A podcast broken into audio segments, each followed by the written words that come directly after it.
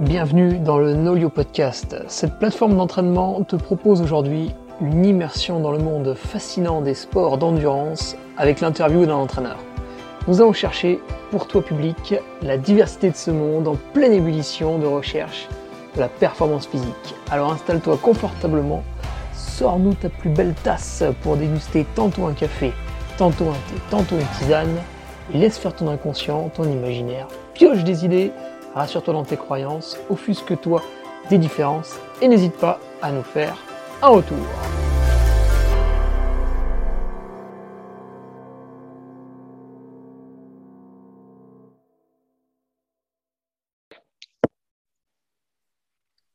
Allez, bonjour à tous, vous êtes sur le Noliocast, épisode numéro 6, et aujourd'hui nous entretenons avec Sébastien Cornette. Sébastien, bonjour. Bonjour messieurs. Alors, euh, Sébastien, toi, tu es coach dans la Drôme, même si tu es proche de l'Ardèche, comme on le disait juste avant. Coach dans la Drôme, entraîneur en sport outdoor. Est-ce que tu peux te, présenter euh, brièvement, peut-être nommer euh, quelques-uns de tes athlètes? Bon, j'en connais quelques-uns. Et parler aussi des sports que tu entraînes. Eh ben, écoute, pour me présenter, déjà, j'ai un parcours un peu particulier. Donc, du coup, en niveau coaching, je vais, je vais coacher des gens qui sont euh, aussi bien suffisants respiratoires que des athlètes élites euh, dans différents sports.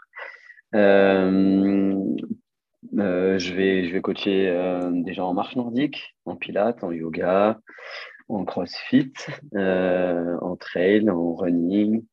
J'ai même un arbitre de foot professionnel, tu vois, dans, mon, dans les athlètes que j'entraîne.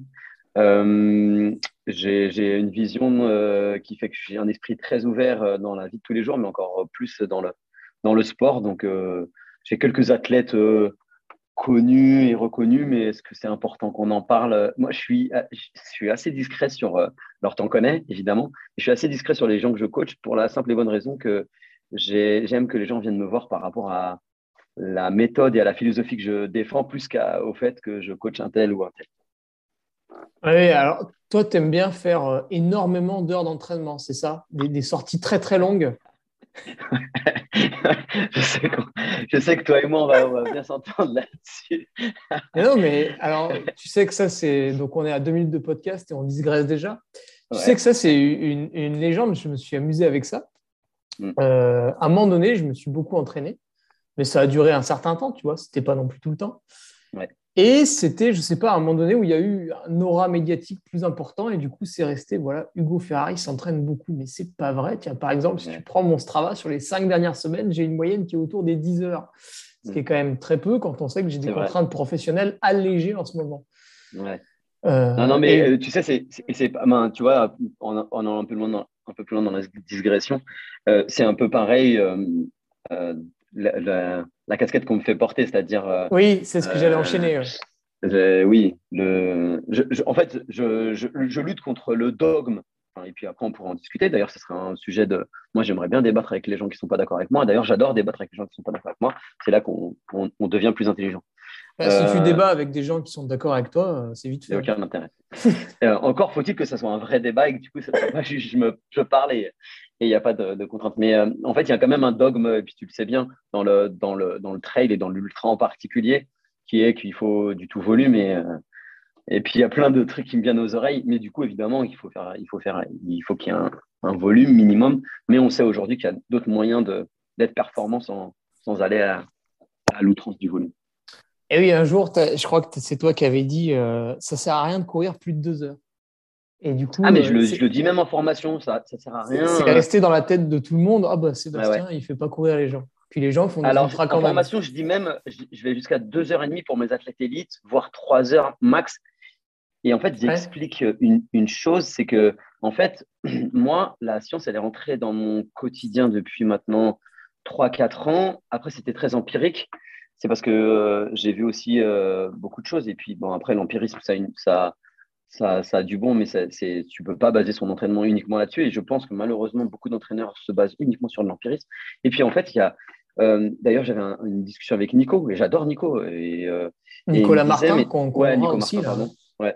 Euh, il me disait, mais moi, Seb, j'aime passer du temps en montagne. Et en fait, moi, je, je, dis ça et je prends en exemple cette conversation qu'on a avec Nico.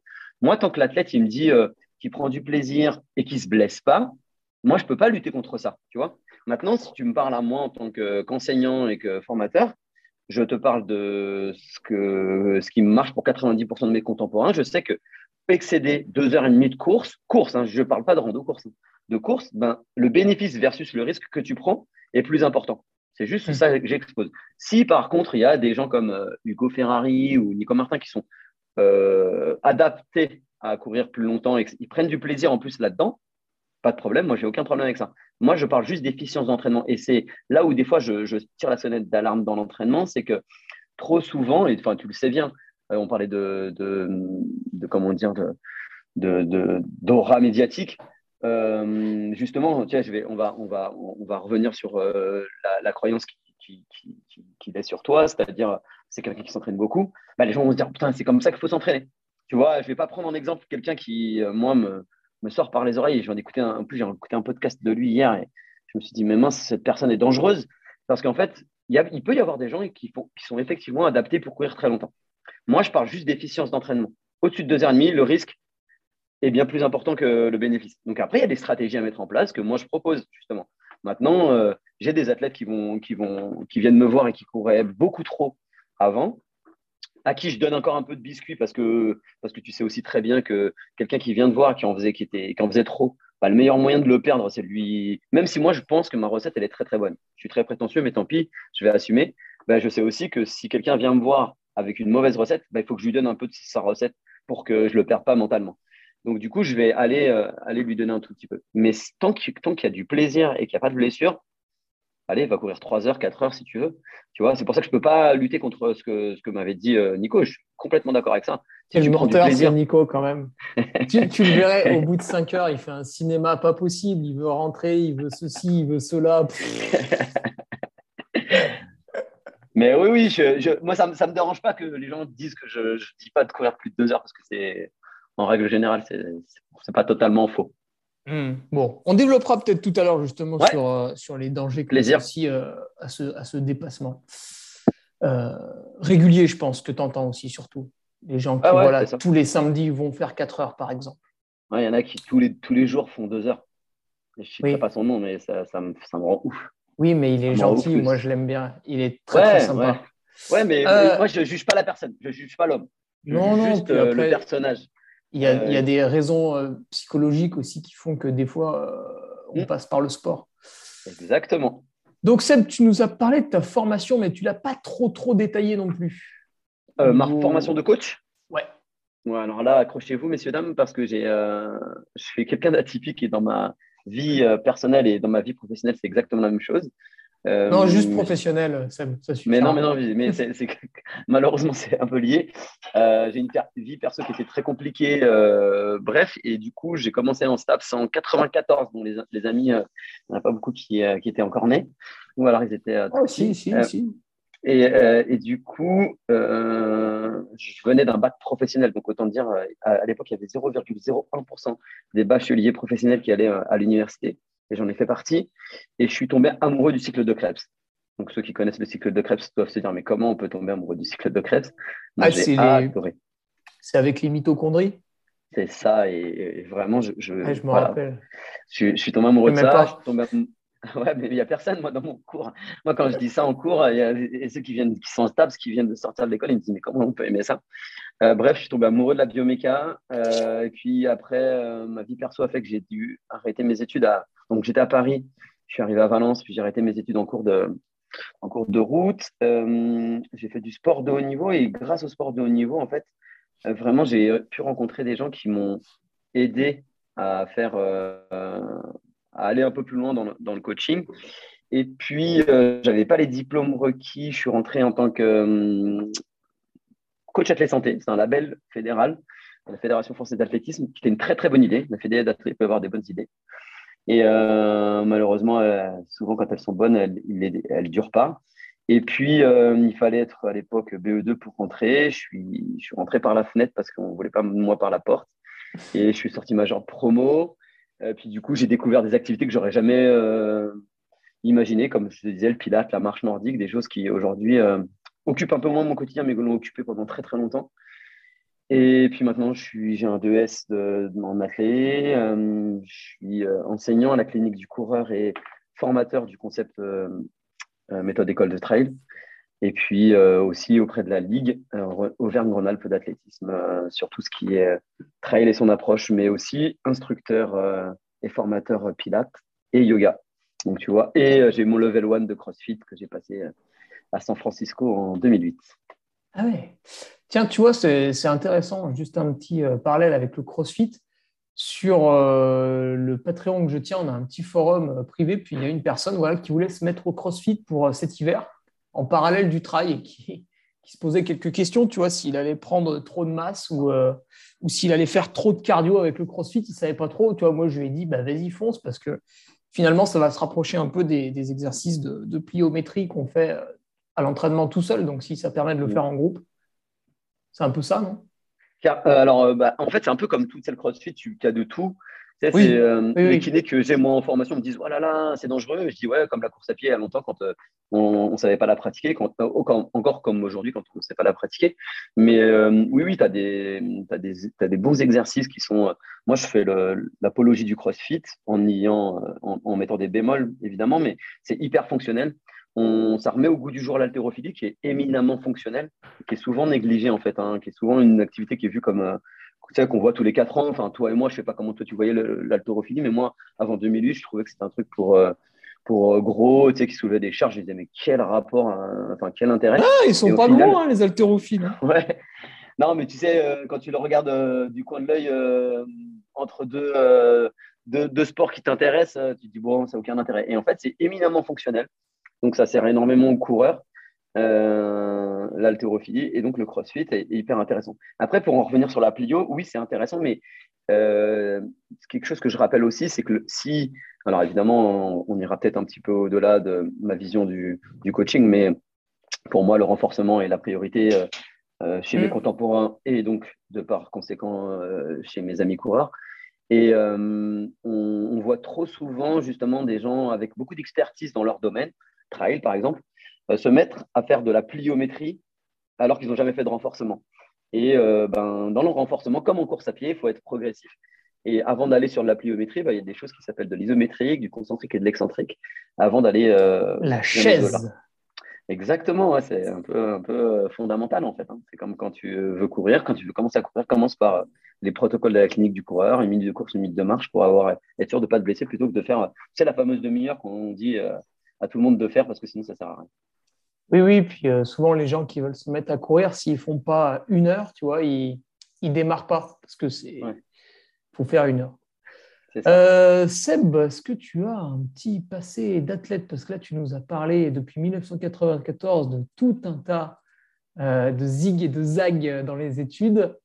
Alors, au niveau du sport, pour toi, toi-même eh ben, Écoute, moi, j'ai toujours fait du sport. J'ai eu la chance de, de pratiquer énormément de sport que j'ai toujours pratiqué à un plutôt bon niveau. Euh, j'ai couru, je crois, je cours depuis, depuis l'âge de 5 ans. Euh, puis j'ai fait, fait un peu de natation. J'ai fait, euh, j'ai fait de la boxe, où je suis vice-champion de France en boxe française et en boxe taille. J'ai arrêté la boxe parce que je me suis fait voler justement les championnats de France. Et je me suis dit, il faut que je, retourne à un sport où il y a un chrono et c'est moi qui arrive euh, le premier exactement. Et puis j'ai découvert le triathlon à la fac, justement. Tu vois, on parlait de. Euh, à la fac de sport en fin d'année, euh, quand j'étais à Paris, on finissait l'année par ce qu'ils appelaient une semaine outdoor. Il fallait choisir entre escalade, golf et triathlon. Euh, j'avais nagé étant enfant, mais pas beaucoup. Et puis, du coup, j'ai dit, allez, je vais, comme je courais encore avec la boxe, j'ai dit, allez, je vais essayer de, de, de, faire ça. Et puis, écoute, en fin de semaine, en fin de semaine on avait le promotion de Paris et je gagne le, le triathlon. Alors, je nageais comme une enclume. J'avais un vélo euh, d'espace. Et puis, du coup, je me suis passionné pour, euh, pour ce sport. entre-temps, j'étais en centre de formation de football à Martigues.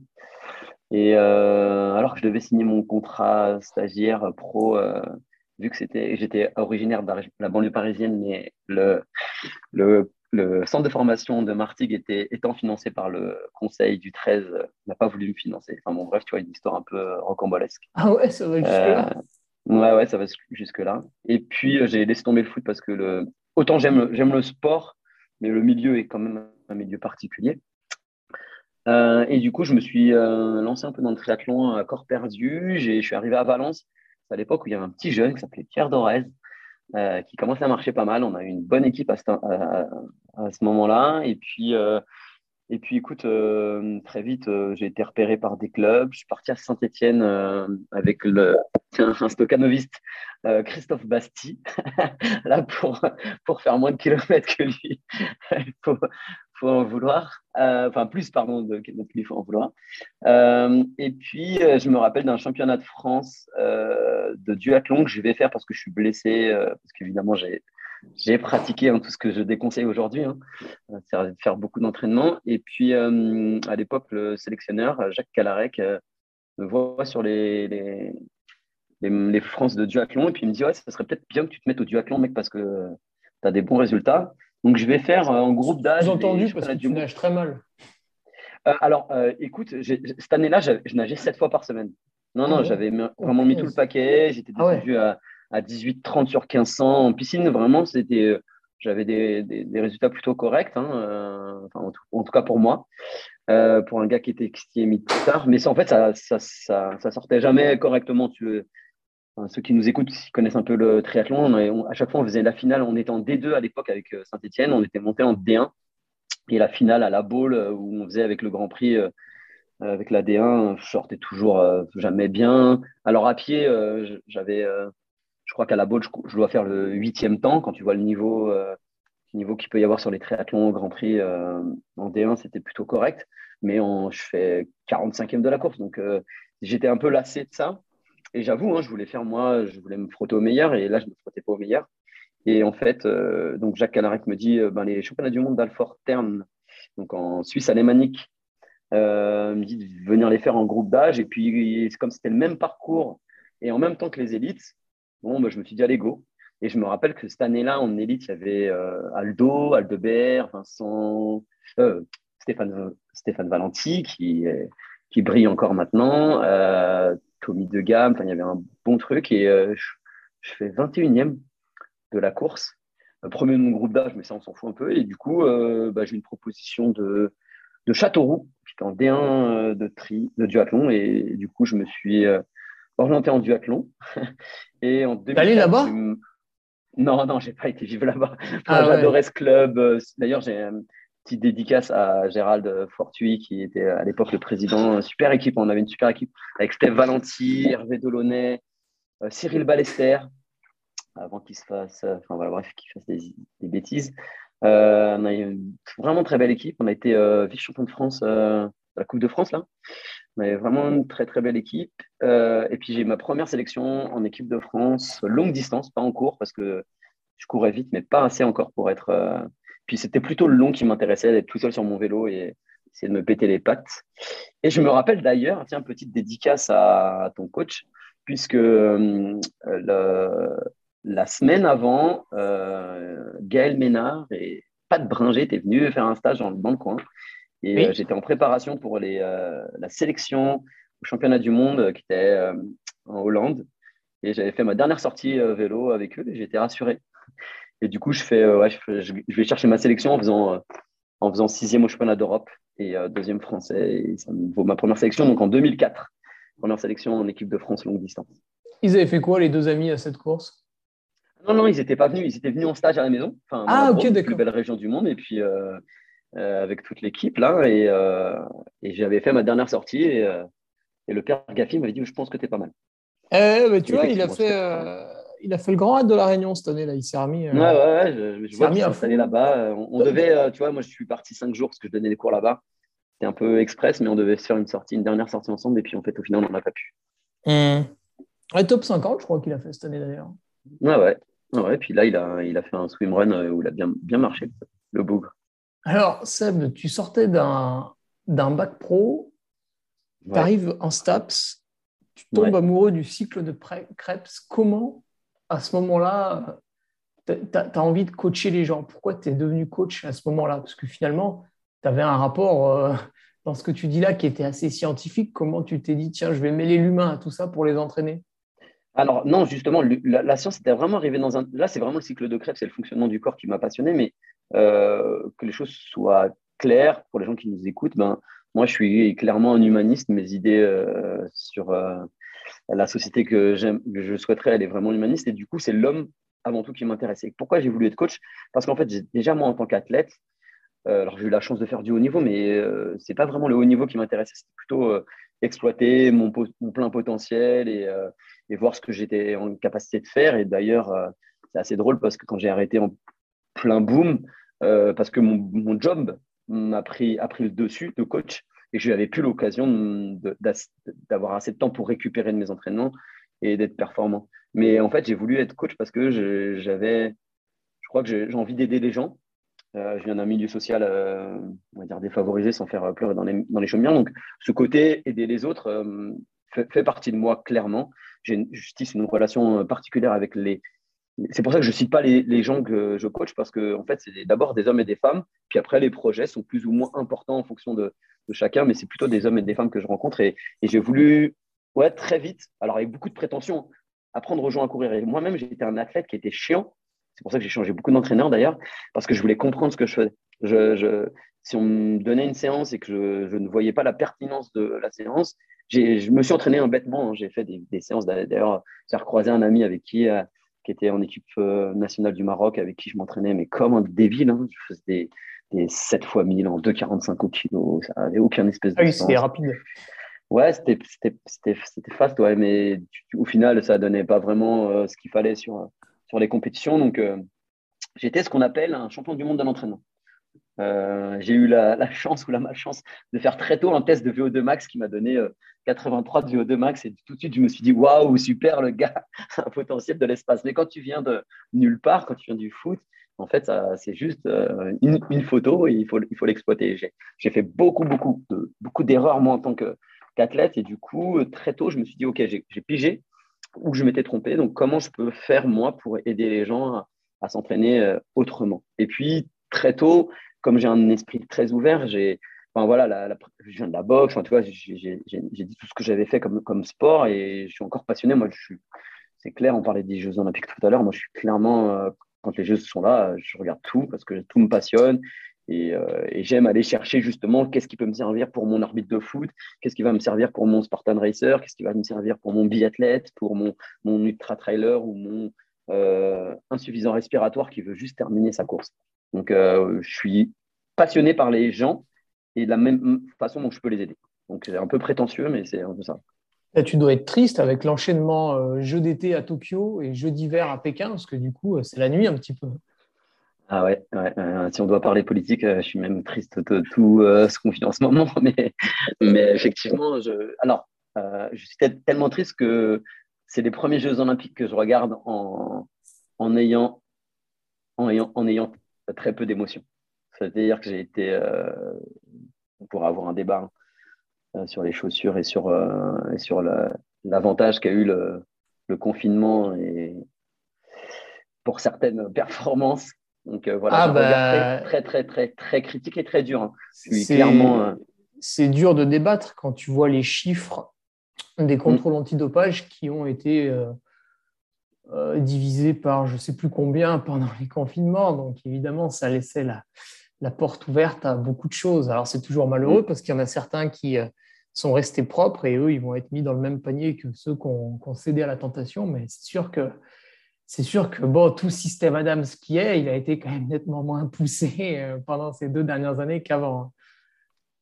Ah, le Covid a fait du bien, ouais. a fait du bien. Ouais, il y en a quelques-uns. je ne sais pas avec quoi ils s'en fait vacciner, mais ça a plutôt bien marché.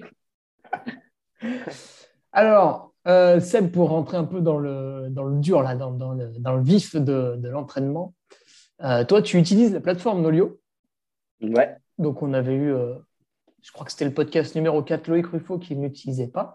Donc, toi, tu l'utilises et qu'est-ce que tu regardes un petit peu dessus ou qu'est-ce que tu regardais avant d'utiliser la plateforme Nolio pour, voilà, pour quantifier un peu la charge de l'entraînement de la tête? D'autant plus que toi, vu que tu donnes un petit peu entre guillemets, hein, tout et n'importe quoi en entraînement. Donc, tu vas donner de la PPG, tu vas donner des, des exos de renforcement, tu vas donner des exos de pliométrie, tu vas donner des, heures de sel, tu vas donner des heures de course à pied. Au final, c'est beaucoup plus dur à quantifier tout ça que quelqu'un qui va donner une heure à pied, deux heures à pied, une heure à pied, etc. Alors, comment eh ben, tu t'y retrouves? Écoute, du coup, tu me fais une passe décisive. Euh, j'aime ça. Alors déjà, euh, pour expliquer mon Nolio, pourquoi Nolio, c'est aussi, en fait, c'était une rencontre euh, lors d'une formation que, qu'on donne avec la, à la Ligue avec Pascal Balducci, qui est un ami et quelqu'un avec qui je travaille beaucoup, docteur en physiologie du sport. Et du coup, il me dit, ouais, tiens, il y a des petits jeunes qui vont venir présenter leur plateforme. Et lui et moi, on bossait à l'ancienne, sur un espèce de Google Sheet, Excel, tableur, où depuis c'est déjà pas mal. Ouais, c'est déjà pas mal. Certains euh, font pire. Depuis 4-5 ans, moi déjà, j'utilisais justement comme j'ai une vision euh, plutôt que de tout et n'importe quoi. Moi, justement, j'ai un entraînement cohérent. Et du coup, la charge pour moi d'entraînement, et c'est ce que je répète dans mes cours, c'est l'alpha et l'oméga euh, de l'entraînement. Et le volume n'est qu'un curseur de cette charge.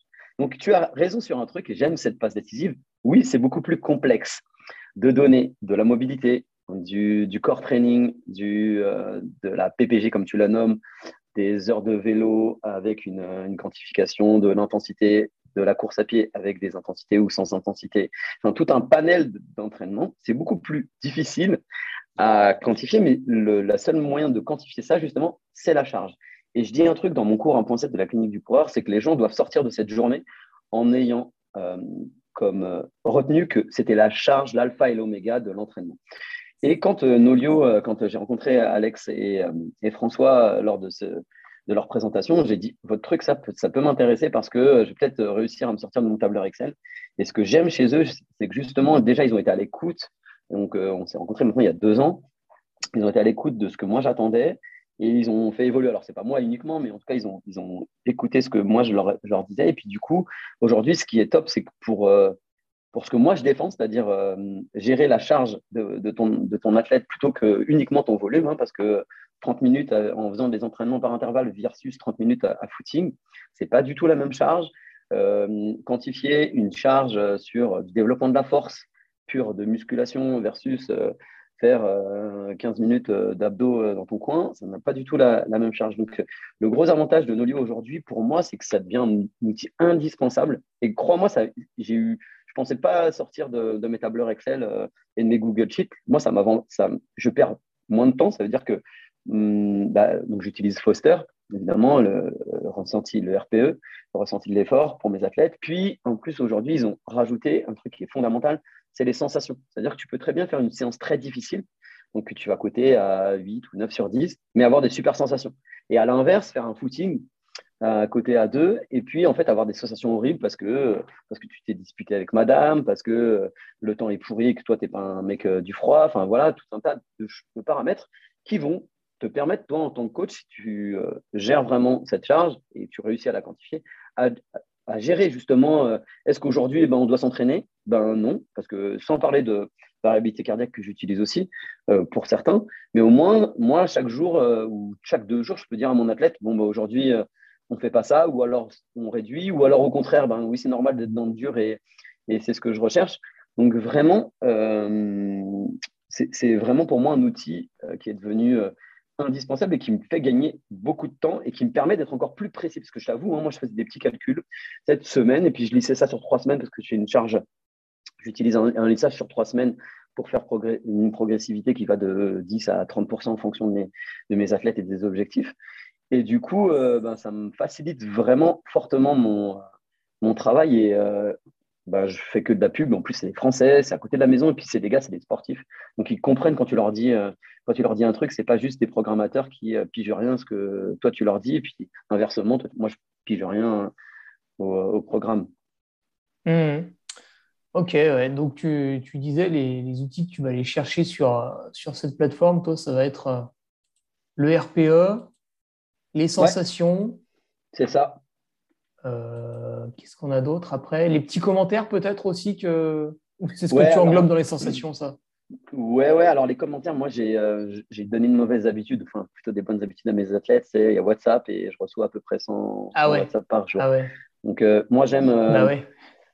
alors, je, Des vocaux de deux minutes. ouais, ouais, d'ailleurs, non, mais WhatsApp, depuis la, remise, la mise à jour, il me, sauve la vie. Tu, peux multiplier par un et demi ou deux. Euh, ah, d'accord, tu peux faire ça maintenant. Ça, et ça, mec, ça, ça, ça me sauve la vie parce que ah j'ai des athlètes et ils vont se reconnaître, j'espère, quand ils vont écouter ce podcast, qui me laissent des, des, WhatsApp de, de 5 minutes. Et des fois, j'ai envie de les insulter. Euh, non, non, pour être tout à fait euh, honnête et transparent, ma manière de coacher, c'est aussi me comme je te l'ai dit, je me base sur l'humain. Donc les chiffres, c'est une chose. Et puis après, euh, je demande à mes athlètes, après chaque séance difficile, de me faire un feedback dans les 30 minutes. Et en fonction de la voix, des fois, je n'écoute pas ce qu'ils me disent. Juste en fonction de la voix, je sais si euh, euh, l'athlète est bien ou pas. Et du coup, c'est aussi l'une des raisons pour lesquelles je prends peu de monde et que je choisis les athlètes que je prends parce que j'ai besoin d'avoir un feeling avec eux. Ah, mais c'est les questions d'après, ça, Seb. Ah putain, je spoil. Je spoil. ok, ok. Alors, du coup, euh, bah ouais, tu vois, comment choisis-tu de coacher quelqu'un? Putain, mais t'es trop fort, t'as deviné la question suivante. Donc, Seb, aujourd'hui, tiens, bah, juste avant, pour introduire peut-être un peu la question, euh, est-ce que tu peux nous dire à peu près, hein, c'est pas au chiffre près, combien tu as d'athlètes environ? Ah, euh, J'ai aujourd'hui. C'est quoi C'est 20, 30, 40 Non, 39. Ah oui, c'est au chiffre près. Ouais, ouais, ouais. ouais, non, Et puis dire 40. ouais. Ok. Il paraît que c'est bien au-dessus de 60. ah oui, donc ça, ça t'en fait quand même déjà pas mal. Alors, comment tu choisis ah justement euh, d'avoir un athlète de plus ou de moins? Parce que je pense qu'avec 40, on peut dire que tu es, es, assez complet là. Hein, ouais, ouais. Alors, moi, ouais, depuis, depuis, euh, depuis trois ans, euh, le coaching à distance a vraiment pris une place euh, prépondérante dans mon, dans mon quotidien et j'ai depuis trois ans réaménagé mon emploi du temps parce que je fais beaucoup moins de coaching euh, collectif, donc en cours collectif. Et euh, j'ai gardé quelques coachings individuels en one-to-one, mais de moins en moins, de par le fait que je bouge beaucoup pour les formations et les cours que je donne un peu partout en Là, Tu fais ça en plus avec, avec la clinique du coureur Ouais, avec la clinique du coureur, et puis avec aussi le concept école de trail. Donc du coup, je bouge ah beaucoup. Oui que tu as implanté à Millau dernièrement, non? Ah non, non, ça c'est un peu différent pour en parler si tu veux, mais du coup, ah, c'est un concurrent euh, non, je ne peux, peux, pas dire que c'est un concurrent parce qu'on ne fait pas du tout, du tout la même chose. Et euh, ah, c'est juste quelqu'un qui s'est dit Ah, le, mot le nom est déposé, je le tente quand même. ouais, ouais, bon, ça, après, c'est toujours des histoires, les trucs déposés. Ouais, ouais, bref, en tout cas, non, non, on est, on est différents. Euh, alors, aujourd'hui, ta question, c'était Oui, j'ai beaucoup, beaucoup, de, beaucoup de monde et en fait, comment je l'ai choisi. Tu vois, si, demain j'arrive, je fais ah, Salut Seb, est-ce que tu veux m'entraîner Qu'est-ce qui va te faire euh, craquer? Alors, euh, alors, déjà, bah, déjà si, j'ai de la si place. je suis une fille, ça marche, non? Ah ouais, euh, ouais, encore plus. non, je plaisante. Non, non, non. Alors, c'est assez drôle parce que bah, pour être totalement transparent, je vais parler juste de ce que j'ai fait cette année. En fait, j'ouvre des places une fois dans l'année parce que je ne coach pas pour trois mois, je coach pour un an minimum. Donc, oui. déjà, j'ouvre des places tu vois, fin septembre, début octobre. Et j'ai reçu cette année 105 demandes euh, de coaching. J'ai fait passer 35 entretiens et j'ai pris euh, 5 personnes.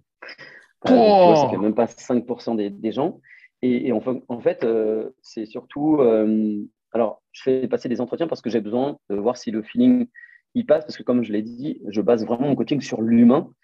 Et je sais une chose, c'est qu'un plan, il n'y a pas de plan magique, il n'y a que des plans qui, sont en capacité de s'adapter aux contraintes personnelles, professionnelles euh, de l'athlète. Et mhm. si c'est une fille, un garçon, ça ne s'entraîne pas pareil. Euh, euh, la charge. Ah, ça, c'est une autre question d'après, hein, Seb. Hein. Tu arrêtes maintenant. Hein. je n'y répondrai pas tout de suite, mais du coup, je choisis en fait en fonction de ce que recherche l'athlète et de, du feeling qu'on peut établir sur. Alors, tu me diras, sur une visio, tu peux, des fois, tu peux te tromper. Et d'ailleurs, je me suis quelques, quelques, quelques fois trompé. Mais c'est pas grave, c'est aussi ça. Et par contre, j'assume le fait de, me tromper. Mais aujourd'hui, j'ai 100% euh, des gens qui restent avec moi, ou alors quand ils ne restent pas, c'est parce que parce qu'ils ont des, des, enfin voilà, c'est jamais dû au coaching en tout cas. Euh, et, euh, et, du coup, ben ouais, c'est vraiment, je, je, base mon choix sur. Euh, je fais pas un choix par rapport au niveau, par exemple.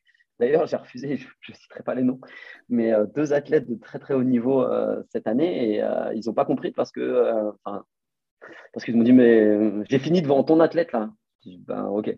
ne serait-ce que d'avoir, ne serait-ce que d'avoir cette, cette réponse m'a fait dire que j'avais bien fait de pas te choisir. Non, j'ai besoin d'un feeling. Et ah, tu, me donneras les noms en off.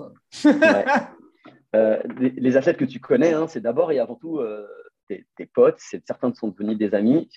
Alors, je ne fais pas de coaching pour me faire des amis, hein, c'est pas ça.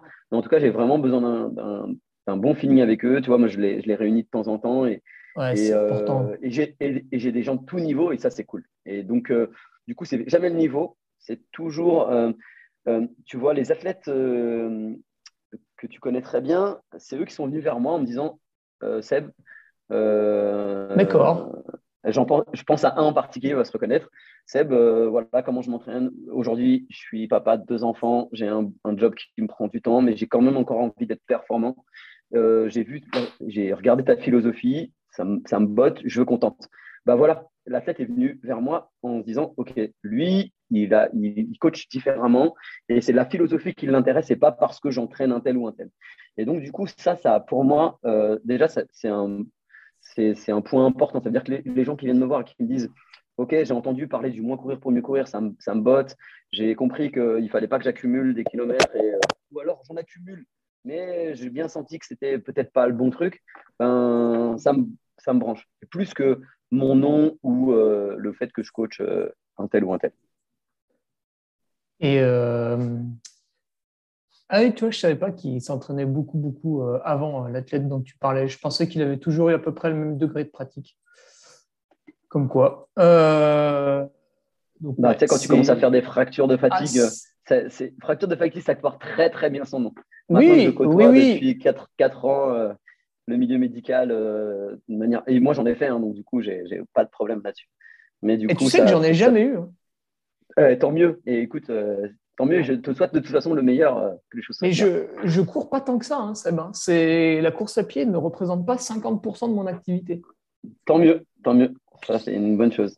Et franchement, les fois où j'ai beaucoup couru dans les semaines parce qu'il y avait des préparations particulières à passer, euh, ça m'a pas transcendé plus que ça, tu vois. J'ai pas, je me suis pas dit, c'est génial, on va faire ça à chaque fois. Non, j'atteignais une lassitude assez vite. Euh, tu, euh, tu, en as parlé tout à l'heure, tu le fais pour quelques athlètes, pas tous. Bah, évidemment, j'imagine que le, débutant ou celui qui veut faire uniquement du sport santé, tu ne vas pas lui imposer cette contrainte. Tu fais du suivi HRV, toi, la variabilité cardiaque. Pour certains. Alors, euh, Oui, même, même certains athlètes de haut niveau peut-être n'ont pas envie.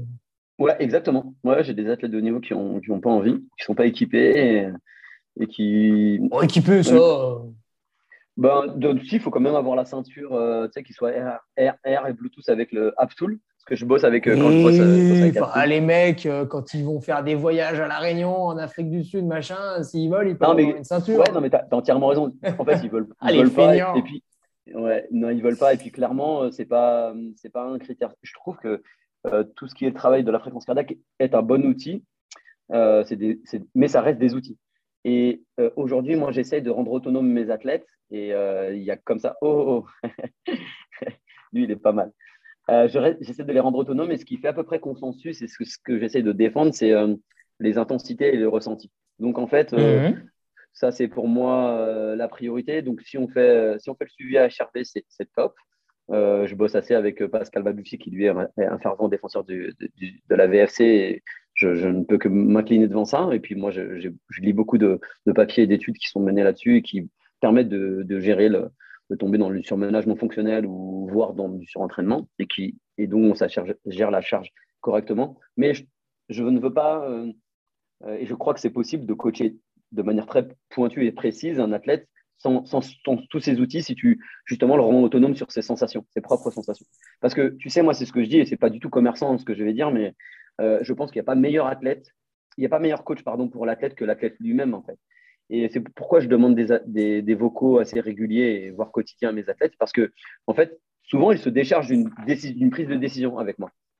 Ils m'envoient un message en me disant, OK, ce matin, euh, ça va pas, ou cette nuit, les enfants, ils ont, ont mal dormi, machin, est-ce que je dois faire la séance, est-ce que je la fais ou pas?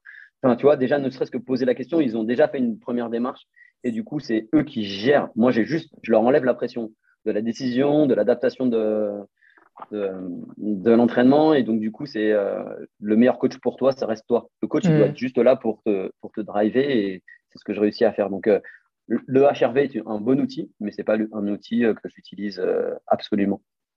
Ouais, c'est pas, c'est pas magique, quoi. C'est, c'est un outil, quoi. Ça a une utilité dans certains cas. C'est un outil, comme, euh, comme on utiliserait pour certains les pourcentages de la VMA, les pourcentages de la fréquence cardiaque de réserve.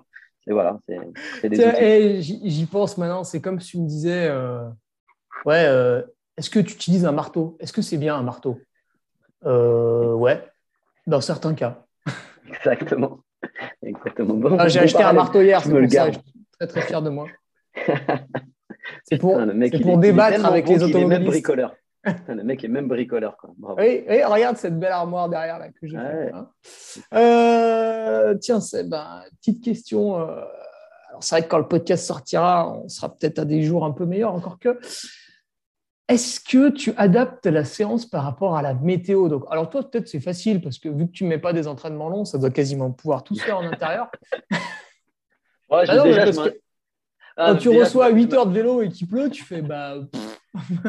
ok, alors déjà, je, je, m'inscris en faux par rapport à. Je même pas d'entraînement de vélo. J'ai quand même des, gens qui font des, choses assez longues. Et euh, alors, même si je ne suis pas un adepte. Ils font 35 minutes. Nous écoutent, euh, ils font 37 max.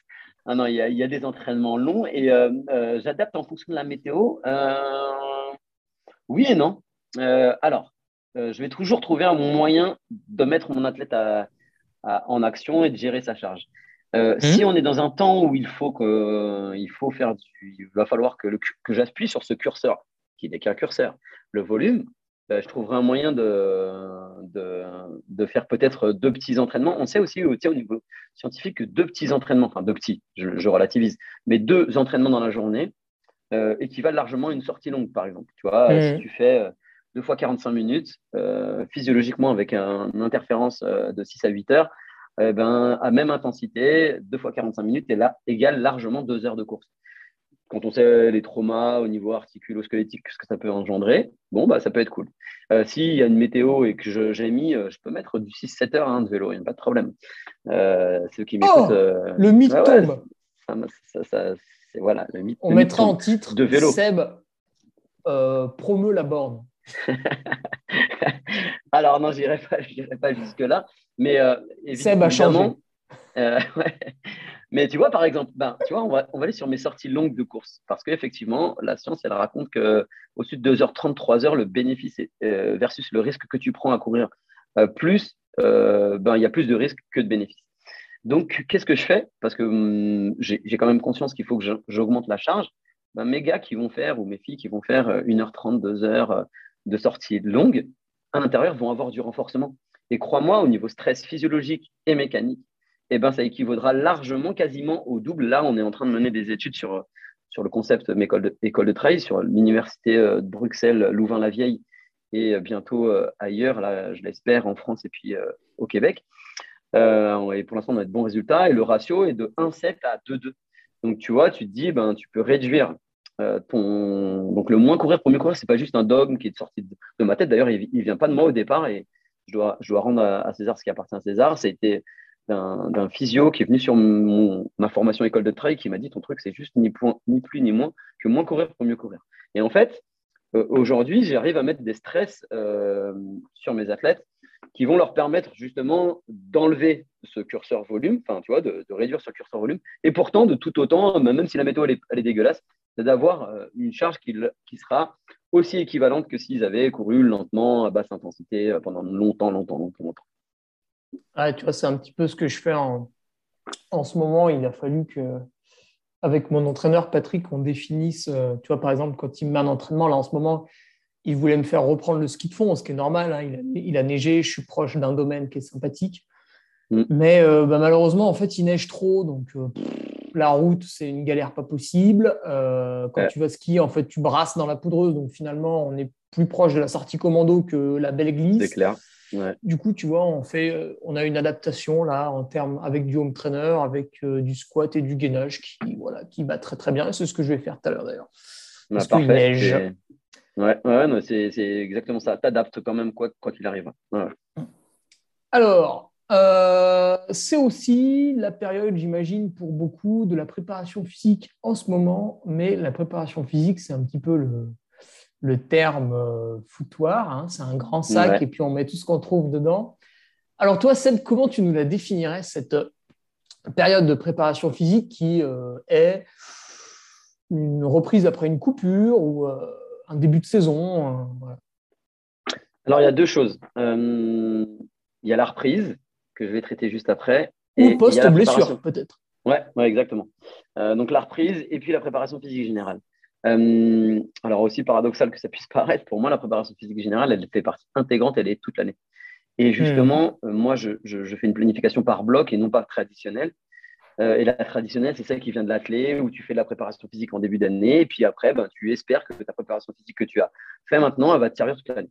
Moi, je m'inscris en faux par rapport à ça parce que je pense qu'il faut développer une qualité. Donc, la force, par exemple, la qualité première à développer chez les athlètes d'endurance, souvent, c'est négligé. Ils vont faire quand ils font du renforcement, ils font de l'endurance de force et uniquement de l'endurance de force. Aujourd'hui, c'est démontrer que si tu veux être performant, même et surtout pour des athlètes aérobies, il faut, faut que tu développes ta force. Et si tu développes ta force, ben, et, si, et si tu ne reviens pas dessus, bah, tu la perds. Donc, euh, croire que tu la prépares, tu fais que de la préparation physique en début de saison et tu ne tu fais pas de rappel et ou en tout cas tu reviens pas dessus tout au long de l'année, bah, c'est à mon avis une des erreurs euh, la, plus, la plus commune qui est faite. Donc, euh, la préparation physique pour moi c'est toute l'année. Alors, et, du coup, ben, je vais répondre à ta deuxième question, la reprise. Ben, la reprise, c'est ce que je disais tout à l'heure, c'est hum, d'abord on commence par des choses très très simples. Et alors, je t'avoue un truc. Hein. Moi, j'ai un cycle qui dure à peu près trois semaines pour mes athlètes, quels qu'ils soient que ce soit des athlètes qui vont gagner des courses internationales et ou des, des, athlètes euh, qui sont euh, juste des finishers du 15 km de, du village, ils ont un cycle où on fait beaucoup, beaucoup, beaucoup d'isométrique parce que d'abord, quand tu reprends, ben, tu développes la force par l'isométrique. Il faut savoir que la contraction isométrique est, le mode de contraction qui développe plus de force que le, que le concentrique, hein, le mouvement. Et puis après, tu as l'excentrique qui, lui, est à 120% de ton, ton 1RM du, du concentrique. Donc d'abord de l'isométrique parce que tu es sûr quasiment de ne pas te blesser parce qu'il n'y a pas de faux mouvement. Beaucoup, beaucoup, beaucoup de mobilité. Hein, ceux qui me suivent sur les réseaux euh, voient souvent euh, euh, la, la, la, phrase si tu n'es pas mobile, tu es playmobil. C'est une formation que je donne sur la mobilité et je pense que la mobilité est souvent négligée par le coureur en particulier et par l'athlète aérobie en particulier. J'ai oublié de la faire ce matin, Seb. Et voilà, la mobilité. J'ai un, petit circuit de routine. Super. Et en fait, j'oublie un jour sur deux. Mais du coup, ça veut dire que je le fais un jour sur deux. Tu vois. Ouais, c'est bien. Non, mais c'est bien. Déjà, un jour sur deux, c'est déjà très, très bien. Euh, et puis, en fait, euh, ça, cette mobilité, elle fait partie pour moi intégrante du renforcement. Tu sais, j'ai une formation qui est. Euh, qui s'appelle Renforcement chez le coureur. Bah, ah, tu peux la mettre sur Strava, la mobilité? Ouais, ouais, tu peux. Tu mets dans yoga. ah, c'est triché, ça. Ouais, c'est triché. Mais euh, parce que le yoga est de la mobilité d'ailleurs. Hein. Moi, j'encourage tous ceux qui n'ont pas de routine de mobilité à faire du yoga. Ça, c'est très très bien pour euh, parce que la mobilité. Ah souvent aussi dans la mobilité, on a on a un, peu mis tout et n'importe quoi. La mobilité, c'est quoi? C'est du contrôle contrôle moteur, c'est de la force et c'est de l'amplitude. C'est ces trois. Ça, c'est les trois piliers de la mobilité. Ah oui, et, bah, tu vois, c'est exactement mon petit circuit que je fais le matin qui vient du livre de Christophe Cario. Euh, exact, bah parfait. Savoir s'étirer, je crois. Ouais, super. Je crois que c'est celui-là. qui était précurseur. Ou un corps sans douleur. C'est un corps sans douleur. Ouais, un corps sans douleur plutôt. Ouais. Euh, bah, parfait. Tu vois, si on, souvent on me demande des livres, je, cite souvent Christophe qui été aussi un des mmh. précurseurs dans la mobilité dans le renforcement chez, euh, chez l'athlète. Mais parce que tu vois, pareil, il vient du sport de combat et c'est un gars qui vient du karaté, donc automatiquement on a une vision euh, qui est un peu différente euh, du, du, courant en règle générale. Donc c'est pour ça que je reviens un peu sur la préparation physique générale. Pour moi, les, toute l'année, et d'ailleurs mes athlètes ont euh, des WOD, que moi j'appelle des WOD, tout, tout, tout, au long de l'année. Ah, c'est le truc de CrossFit, ça? C'est ça, ouais, c'est workout of day, ouais, c'est le, le, terme pour pas dire cross-training ou mmh. circuit training, enfin tu l'appelles comme tu veux, mais ils en ont tout au long de l'année, ça c'est une certitude avec des, des, moments où comme quand tu développes ta VMA, d'ailleurs, tu le fais souvent en même temps, parce que la VMA et la, force sont deux, choses similaires dans l'entraînement. Oui, exactement. je suis, là-dedans, là, en ce moment. bah, tu vois, mes athlètes vont, y être parce qu'on va faire les tests bientôt. là. J'aime bien. Du coup, euh, ouais, ben, c'est génial parce que ben, ça me fait plaisir de t'entendre dire ça, hein, pas, pas pour, euh, parce que j'en doutais, parce que justement, je pense que la, la, croyance urbaine sur euh, Hugo Ferrari, c'était je, mange des bornes et je fais pas de je fais pas de tout ça. Donc, je suis heureux, moi, de, dialoguer avec, avec toi et que tu, tu valides ce que je dis. Ah, mais il faut entretenir la légende, tu sais. Tu as entièrement raison. Donc, du coup, ne dépassez pas 35 minutes de, course, les gens. J'entretiens la légende.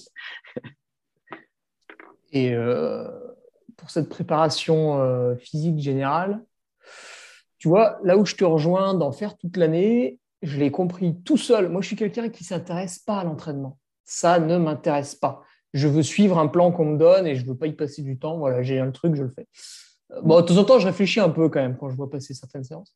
Mais euh, il y a un truc qui m'a fait tilt, c'est quand l'hiver, ça va parce qu'on en fait beaucoup, mais au cours de l'année, d'un coup, le coach te remet euh, un truc un peu tabata, tu vois, avec des, des, sautillements dans tous les sens pendant 20 secondes, tu récupères 10 secondes, etc., mhm. etc. Il y a des fentes mhm. sautées, il y a des squats sautés, il y a des pompes, il y a tout ce que tu veux. Et tu t'en refais une dans l'année, mais qui n'est pas très longue comme séance, c'est un rappel, c'est ce que tu veux. Et putain, ça te laisse des courbatures. Et le lendemain, tu peux pas aller courir. Le surlendemain, c'est pareil, etc. Et j'avais dit au coach, là, donc cette année, on va le faire, je pense, enfin, c'est de m'en mettre une petite toutes les semaines ou toutes les deux semaines, parce que au moins, quand on en fera une vraie, il n'y aura pas ces grosses courbatures qui, sont pénalisantes pour le reste de la semaine. Ouais, bah, en fait, c'est rigolo que tu dis ça parce que c'est exactement ça. C'est-à-dire que je dis pas qu'il n'y a pas des séances qui vont pas laisser des traces, hein. mais justement, en fait, faire des rappels qui te laissent des traces, ça prouve bien une chose, c'est que ton corps, il, se réadapte à quelque chose dont il n'a plus l'habitude. Et euh, le meilleur moyen de garder de la force, c'est vraiment, évidemment, de, de, de, l'entretenir tout, tout, au long de l'année. Donc, euh, je trouve ça, bah, tu vois, tu dis que tu t'intéresses pas à ton entraînement, mais au contraire, ça veut dire que tu t'en es intéressé. Et, ça, c'est, je trouve que c'est un, tu sais, euh, je suis d'accord avec ce que tu viens de dire. Hein. Je pense que d'ailleurs, les gens qui me gardent aujourd'hui, ils ont largement les compétences pour, pour, pour euh, s'entraîner eux-mêmes seuls. Euh, mais ils me gardent parce que justement, ils veulent être comme toi, c'est-à-dire se lever, ils ouvrent le Nolio, et dans Nolio, ils, ont, ils savent ce qu'ils ont à faire, et puis ils n'ont pas trop à réfléchir. Mais j'aime malgré tout que mes athlètes comprennent ce qu'ils font. Et parce qu'un athlète qui comprend, c'est un athlète qui est encore plus performant, dans le sens où il a compris, et du coup, il, il s'investit vraiment, et il sait pourquoi il fait les choses et pas il les, fait bêtement. Et j'ai envie de dire, euh, tant pis pour ceux qui sont pas avec moi, j'ai que des athlètes intelligents. Hmm. Ah, c'est parce que tu les connais pas. on parle souvent du, du QI sportif. Pardon, tu disais quoi? Tu ne connais pas assez. Non, mais on parle souvent du QI sportif et je crois beaucoup à ça. J'ai besoin que mes athlètes j'ai besoin que mes athlètes comprennent et quand ils ont compris, je les trouve, enfin, je, je pense qu'ils sont plus performants. Ah ouais. Mm. Euh, tiens, tu parles de tes athlètes qui sont intelligents, etc. Mais euh, toi-même, Seb, tu le disais, tu es rentré, entre guillemets, à l'école du coaching en 94. Depuis tout ce temps, ah, désolé, hein, le temps passe. Depuis tout ce temps, comment tu fais pour progresser en tant que coach? Alors déjà, j'ai c'était mes premiers, on va dire mes premiers pas dans, vers, le, vers le coaching en 94. Je suis vraiment devenu coach moi en, euh, tac, ma fille, donc 2004, euh, en 2000, 2005. Donc, mmh. euh, alors, ah oui, comment finalement, je fais 11 ans après. Quoi. Ouais, ouais. donc 2005, tu vois, on, on, va être en 22, ça fait 15 piges que, que je suis dans le coaching. 17. ouais, 17, pardon. Ouais, ça va faire 17. Ouais, ma fille va avoir 18, donc c'est ça. Mais en même temps, euh, ah oui, moi je, suis quelqu'un, comme je l'ai dit euh, en préambule, je suis quelqu'un hyper curieux. Donc en fait, euh, je dis souvent, un coach qui ne s'entraîne pas est un imposteur et un coach qui ne se forme pas, qui ne continue pas à se former, l'est tout autant.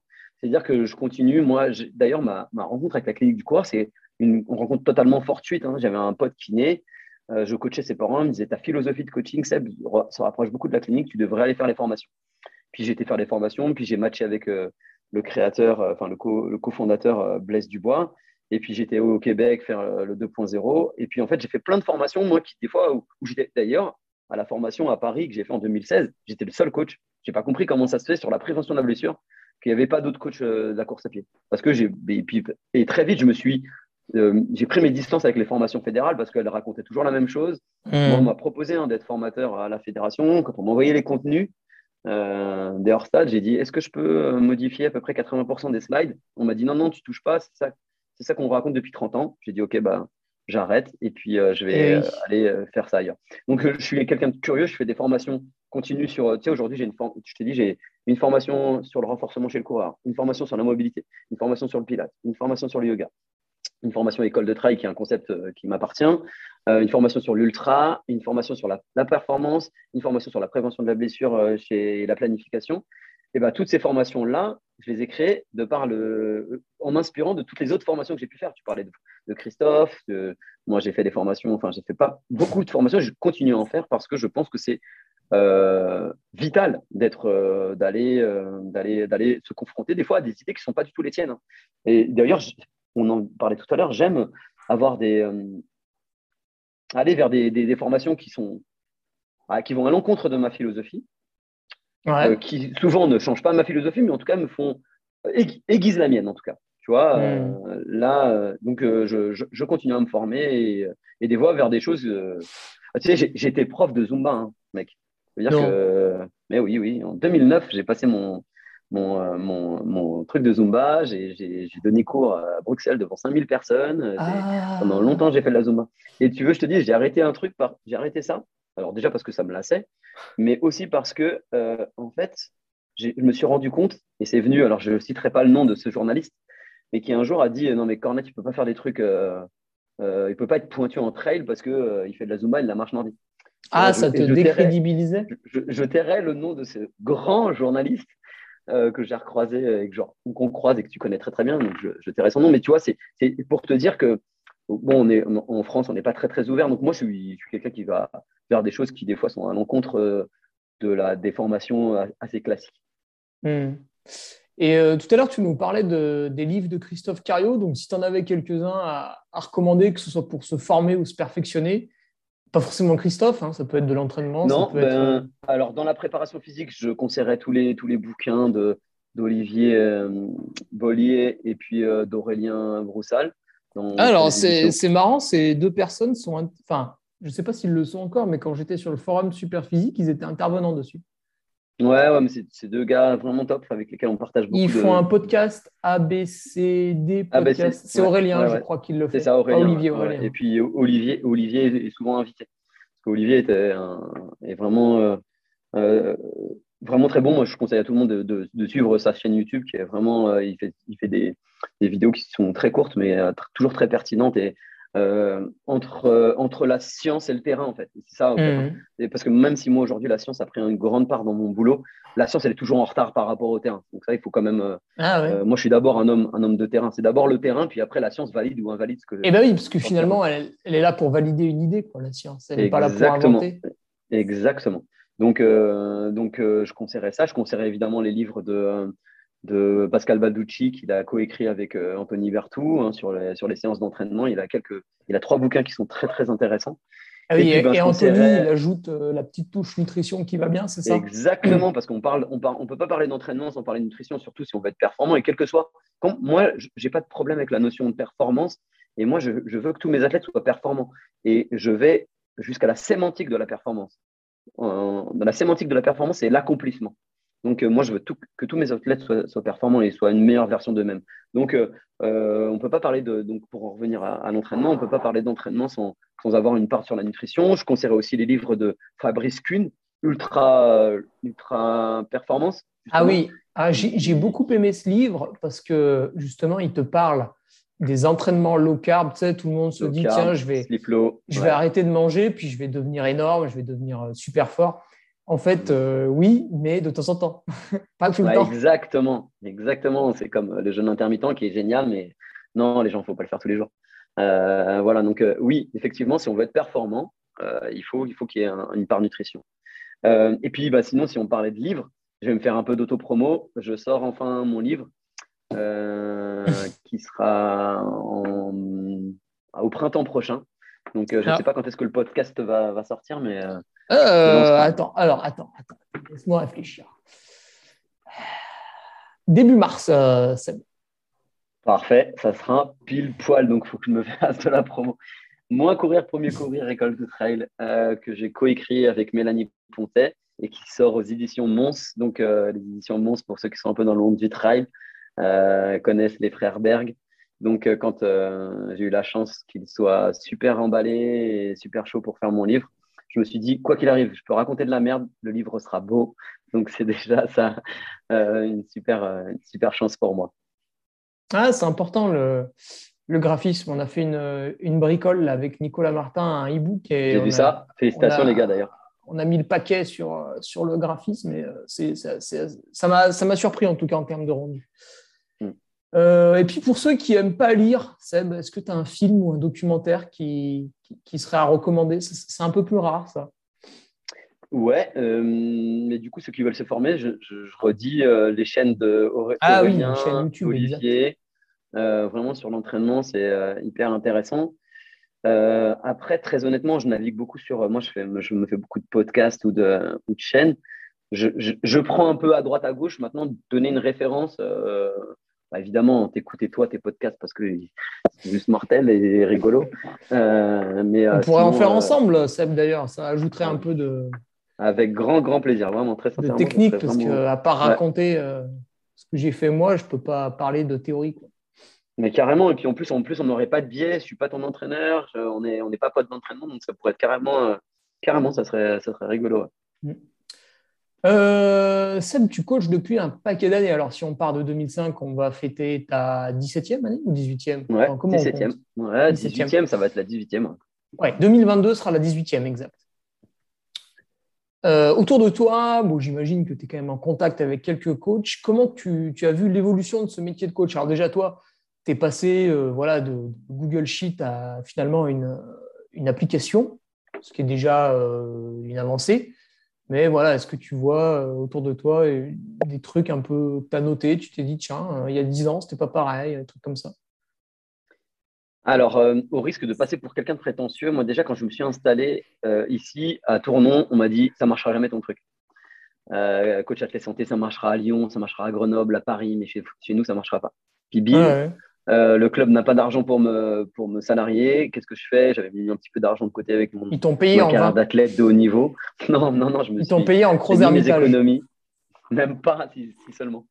Euh, j'ai mis mes, mes, économies sur la table. Comme dirait, euh, comme dirait une expression un peu vulgaire, j'ai mis mes bijoux de famille sur la table et puis j'ai dit go, moi je crois en moi, je crois en, ce truc et je fonce. donc, si tu veux, les choses qui arrivent aujourd'hui, c'est un peu des choses que hum, j'ai l'impression d'avoir déjà vu. tu vois, ça fait, c'est vrai, les gens qui vont nous écouter vont se dire putain, le mec est un petit nain chauve, mais comment il se la raconte euh, euh, En fait, en tout cas. En même temps, si tu n'avais rien à nous raconter, tu sais, Seb, on s'ennuierait vite. Hein. ouais, c'est vrai. Mais du coup, euh, en fait, j'ai vu, je vois le métier évoluer, je vois tout ce qu'on enfin tout ce qu'on a cru qui ne marcherait pas marche. Alors, si je dois faire un, mea culpa, c'est que j'ai toujours, euh, quand je me suis lancé, je me suis dit non, non, moi je veux faire que du coaching où je vois les gens, où je m'occupe d'eux en face-to-face. Euh. puis, progressivement, j'ai eu de la demande, j'ai commencé à entraîner à distance. Puis, en fait, j'ai eu, des, eu des résultats. Ouais, on a eu des bons résultats. Et puis, ça a pris de plus en plus de place. Et aujourd'hui, ça a bien plus de place que, que le coaching, euh, tu vois, en, collectif. je ne croyais pas du tout à la visio. Et puis, il y a eu un truc qui, qui est passé qui s'appelait le Covid. Euh, et du coup, j'ai fait des, des visios ah avec mes bah, athlètes. Visio obligatoire, ouais. Et j'ai fait des visios avec mes athlètes. Et puis, du coup, je me suis dit, mais en fait, je peux vraiment les coacher correctement, même à distance. Waouh, ça change vraiment ma vision. Donc, aujourd'hui, euh, ce que je peux dire, c'est que le métier de coaching, c'est un métier qui se remet perpétuellement en question, encore plus que les autres, parce que il y a une concurrence qui, grandit, alors qui n'est pas souvent, euh, comment dire, de qualité. Mais quoi qu'il arrive, moi, j'aime la concurrence parce que, enfin, la concurrence est, parce qu'elle nous drive en fait. Moi, elle me challenge euh, j'aime les gens qui n'ont pas les mêmes idées que moi et qui arrivent et qui veulent tout casser. Ça c'est cool parce que je crois que je suis un peu aussi comme ça, c'est-à-dire que j'ai pas peur de, ruer dans les brancards. Donc, euh, je vois le métier changer. Alors, je rappellerai quand même à, tout le monde, de, quand vous vous adressez à un coach, euh, vérifiez bien qu'il ait une carte professionnelle pour que ça soit quand même, vous soyez pris en charge par quelqu'un qui a les compétences et les prérequis. Mais sinon, je, trouve le métier euh, il est clairement en train de, prendre une direction euh, que j'aurais pas imaginé et sur laquelle même je me serais plutôt dit euh, ouais c'est pas une bonne direction et au final il faut vivre avec son temps et tant qu'on garde de l'humain c'est à dire que moi je fais du coaching à distance mais j'oblige alors tu vois c'est un peu je contrains mes athlètes à, aller voir quand même quelques fois dans l'année c'est vraiment pour moi une obligation et s'ils peuvent pas faire ça ben ça fait partie des critères qui, me dit bah je peux, on peut pas si on fait du 100% à distance, ça ne marchera pas. Donc, où eux, ils viennent, ou moi, je, vais chez eux. Euh, enfin, en tout cas, en plus, on a, moi, j'ai la chance d'habiter dans la plus belle région du monde avec le meilleur vin du monde et le meilleur chocolat du monde.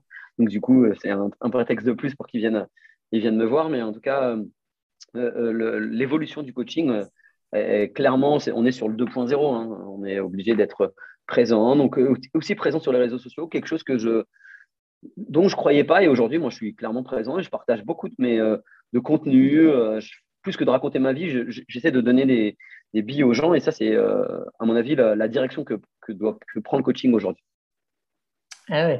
Et euh, bah, tu vois, c'est ce que fait aussi Patrick Bringer, mon entraîneur. Alors, il le fait, bon, lui, il n'y a pas vraiment d'obligation, mais euh, chaque année, donc, il y a deux week-ends qui sont proposés pour que tous les gens qui s'entraînent à distance se retrouvent.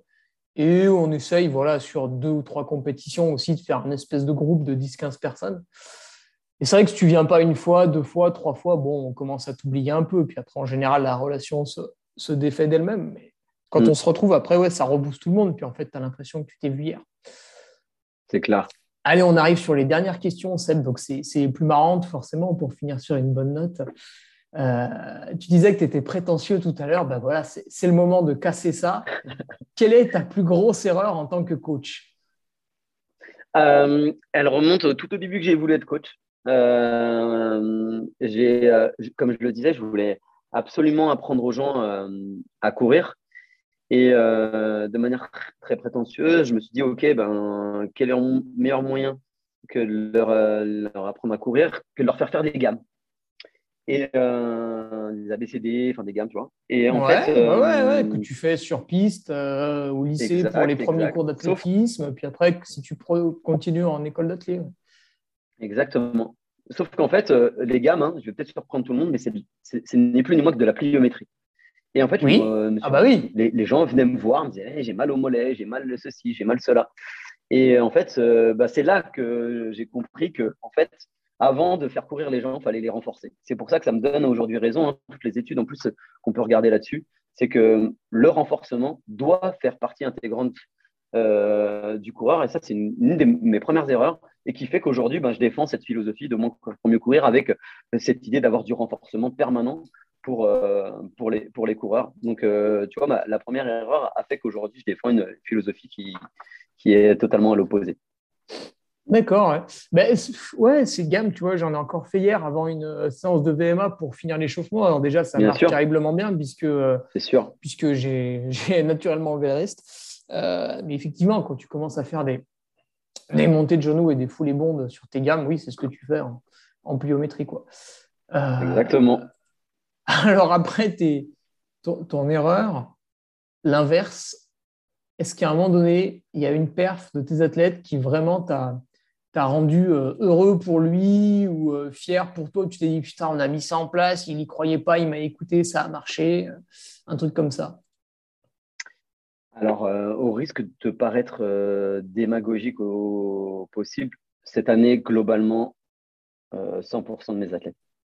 Vraiment, ah j'ai passé une année. D'ailleurs, je, d'ailleurs, c'est, c'est horrible. Pourtant, c'était pas évident. Hein. Ah ouais, exactement. Mais, mais d'ailleurs, je me, c'est une pression de ouf pour moi parce que il y a 100% de mes athlètes qui ont, performé euh, vraiment tous à, à leur 100% par rapport à leurs contraintes professionnelles, personnelles. Et je suis. Euh, oui, ou les, les, objectifs qui se décalent. ouais, ouais, ouais, exactement. Avec le Covid, voilà, il y a une course, elle est annulée, l'autre, elle ne l'est pas. Évidemment, il y a eu, des, il y a eu certaines qui m'ont, apporté des émotions euh, très grandes parce que, comme je l'ai dit, j'ai besoin d'avoir une relation très forte avec mes athlètes. Et quand un athlète euh, atteint euh, un objectif qu'il, n'aurait jamais espéré, ou en tout cas au début qu'on, a commencé, puis qui a vu, qui a pris de l'ambition au fur et à mesure de la préparation, bon, bah, tu dis que tu es, tu dis que es sur la bonne voie, mais vraiment, toutes les, cette année, ouais, toute cette année. D'accord. Euh, et a été vraiment une grande, grande, grande réussite. Et d'ailleurs, je le redisais ça euh, lors de mon regroupement avec mes, avec mes athlètes. Euh, et du coup, c'est pour moi une grande pression pour l'année prochaine. Ah ouais, ah bah ouais, parce que. deux minutes, Hugo. Ouais, ouais, là, il faut passer par l'autre côté. Attends, on 30 secondes, Hugo. Attends, 30 secondes. On a bientôt fini, t'inquiète pas. Voilà, Seb qui est harcelé par un, livreur sans doute. Alors, il va nous rester quelques questions avec euh, Seb dès qu'il revient. Il parle beaucoup, hein, ce Seb. Hein. Il est intéressant. Qu'est-ce qu'on va lui demander après? Et oui, la personne qui rêve de coacher. Les petites questions famille. Allez, on va se régaler dès qu'il revient. Avec ses petits AirPods, là, il nous entend. ouais, excuse-moi, Hugo. Non, non, c'était un livreur, c'est ça? Euh, Non, c'est électricien. Ah, ok. Eh ouais, c'est important ça. en Ardèche, en Drôme-Ardèche, il y a aussi l'électricité. Ah oui, ah oui vous l'avez D'accord. Vous aussi, ouais, depuis pas longtemps. ça, c'est incroyable le progrès aujourd'hui. Ouais. Euh, Seb, la personne que tu rêverais de coacher éventuellement, tu te dis, putain, celui-là, si je pouvais mettre mon nez dans ses, dans ses entraînements, j'adorerais. Ah, c'est une question difficile parce que. souvent, les gens répondent, euh, tu sais, un athlète sur la scène internationale par, par curiosité, j'imagine. Euh, alors, moi, pas du tout. mais j'aimerais bien aller, pourquoi pas, coacher quelqu'un qui, qui aujourd'hui a une aurait mon discours en horreur, tu vois. Ah non, non, mais moi je veux pas. Ben... Ah ouais? Ah, Putain, ça, va être dur alors. Ben ouais, ouais, parce que moi, mais parce que moi j'aime le challenge. Euh, c'est si tu me dis euh, de coacher, non, je, aucun, enfin, comme je te disais, je choisis pas mes athlètes euh, en fonction de leur niveau. Donc c'est pas, je, tu me demandais quelle est la performance qui m'avait le plus touché.